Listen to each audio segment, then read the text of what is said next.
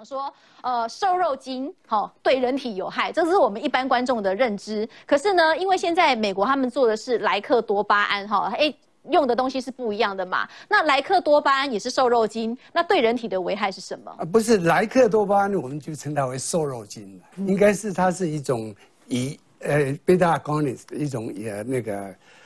药品，它是促进生长的一个一个药物啦。嗯，那莱克多巴胺并不会说它对身体有有影响啊，因为它现在我们所规定的是十个 ppb 呀，每每牛让它进口十个 p ppb 呀。那现在猪肉如果是含有这个莱克多巴胺，也是一样十十个 p ppb 呀。它有一个限制范围。有一个限制范围嘛？那你这个一个食品要进口。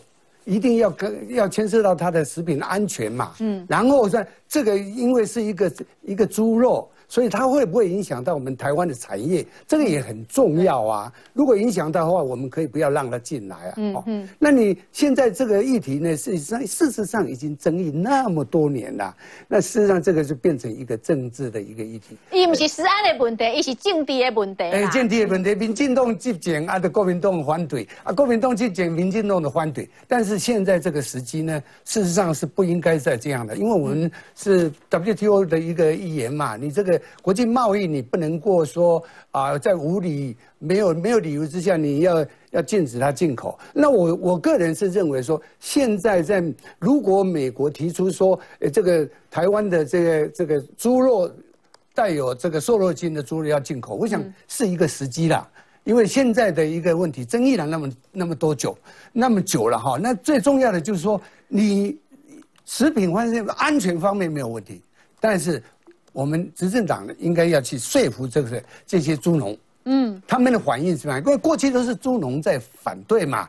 我们我们一般的老百姓哪里有说这个这个啊，吃了这个会会损害身体？因为这个所谓十个 ppb 是非常非常低量的，嗯，而且如果真正的要中毒，要有一万倍，你知道吗？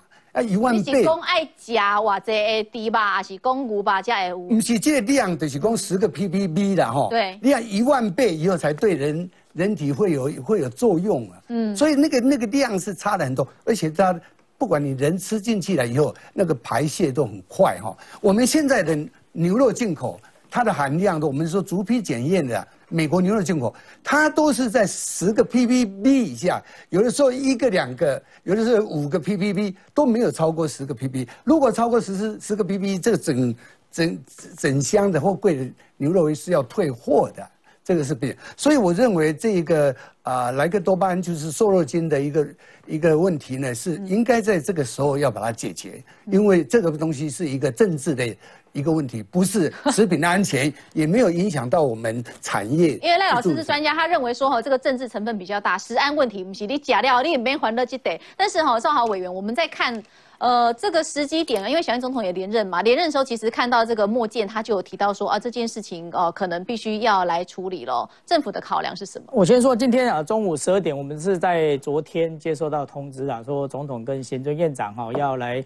啊，找立法委员，就执政党立法委员在共进午餐，要讨论一些事。因为也是要开议的嘛。对，要开议了，呃，然后也把把下个会期要进行的重大法案跟大家来做一个说明，包括预算的部分嘛。那今天呢，坦白讲，就比较多的时间是。呃，总统跟呃行政团队团队在说明要开放莱克多巴胺猪肉，还有美牛三十三十个月以上的美牛的开放。其实美牛已经开放三十个月以下的。美牛是已经开放，美牛现在我们台湾是可以用莱克多巴胺的，但是那个容呃安全的容许量就如同刚刚赖老师所讲的，就十个 ppb 了，就是或者是我们讲零点零一个 ppm 啦，是同样的单位，是同样的意思啊哈。所以我们就要说明这里面，其实我们这里面有一个非常重要的一个关键呐，就如同我们现在已经加入 WTO。我们世界贸易组织的一环，那世界贸易我们要进行世界贸易，很简单，就是我们的东西要出去，比如说我们水果希望行销到各地，我们的半导体要到各地，或者我们台东的池上米其实也卖到其他国家去了。但是我们不能说我们东西要出去，别人的不能进来好。